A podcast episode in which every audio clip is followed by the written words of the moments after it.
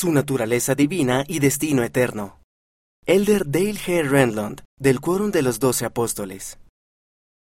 La doctrina profunda que se enseña en el lema de las mujeres jóvenes es importante para las jóvenes, pero se puede aplicar a todos. Primero, ustedes son hijas amadas. Ninguna cosa que hagan o que no hagan puede cambiar eso. Dios las ama.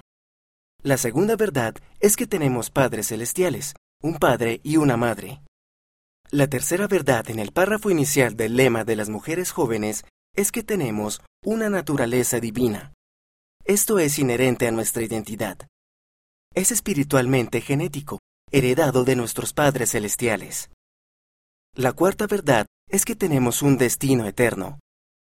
Somos libres de escoger, pero no podemos escoger las consecuencias de no seguir la senda revelada.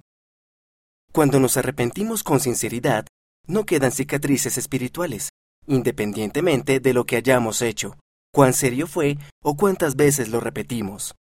Cuantas veces nos arrepintamos y busquemos el perdón con verdadera intención, podemos ser perdonados. La fortaleza viene por medio de la fe en Jesucristo y al hacer convenios sagrados. A medida que guardamos nuestros convenios, recibimos el poder de Dios en nuestra vida. Nuestro Padre Celestial desea que ustedes se conviertan en sus herederas y reciban todo lo que Él tiene. Él no puede ofrecerles más, no puede prometerles más.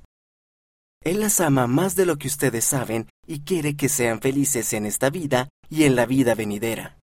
Mira el discurso completo en conference.churchofjesuschrist.org. Nuestro Padre Celestial las ama más de lo que ustedes saben y quiere que sean felices. Elder Dale G. Renland